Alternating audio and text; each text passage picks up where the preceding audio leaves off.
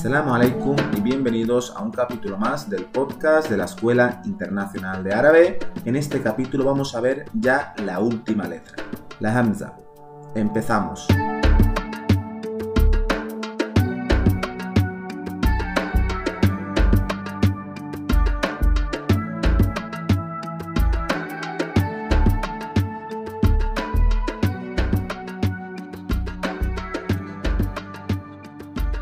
Ya vimos las 28 letras y vimos dos letras especiales, la alif maqsura y la ta marbuta. Ahora nos falta una letra especial, que es la hamza. Sinceramente, para mí la hamza es de las letras más complejas de explicar o de entender por parte de, de, la persona que nos está escuchando sin verla escrita o sin ver ejemplos escritos. Así que os pedimos un poco de paciencia y sobre todo tener en cuenta que esto es solamente a nivel auditivo. Si queréis aprender más, por ejemplo, tenemos un curso que es el curso de letras árabes en las que profundizamos en cada una de las letras. Volviendo a la Hamza, la Hamza nosotros la consideramos una letra especial porque tiene un comportamiento especial a nivel escrito y luego también a nivel de sonido no presenta un sonido muy diferente a las vocales. No son las vocales, ¿vale? La hamza tiene como un corte más grande. Pero cuando escuchéis los ejemplos que vamos a hacer con la hamza, pensaréis, pero si es que suena exactamente igual que las vocales.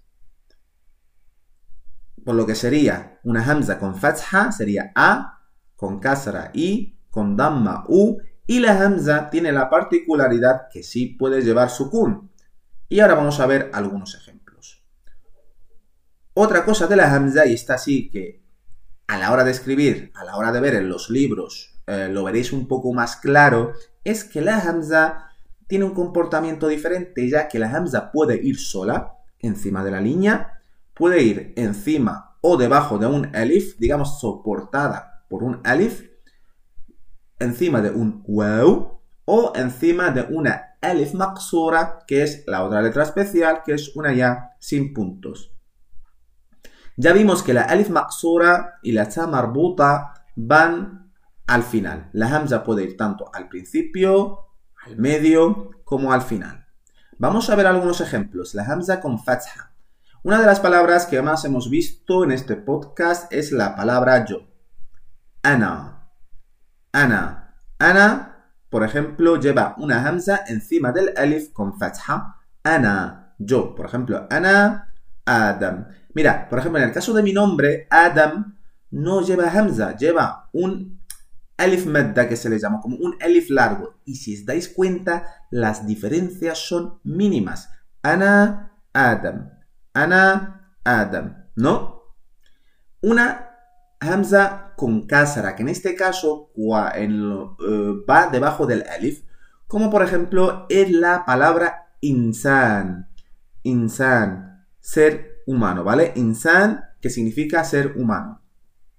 Luego, encima de, eh, bueno, una hamza con damma, que en este caso vuelve a ir también encima de un alif, que sería ustad, ustad, profesor, ustad, y por último, la hamza con sukun, en la palabra vaso o copa, kas, kas. Quizás esta es la que suele confundir un poco más, pero como os digo, es una cuestión de práctica, de verlo y de pronunciarlo, aunque sinceramente en el árabe comunicativo esa hamza se suele asimilar. Por ejemplo, en el caso de kas, esa hamza desaparece y suena como una alarga, kas. Por ejemplo, en marroquí dicen kesdelma, kesdelma, ¿vale? Kesdelma.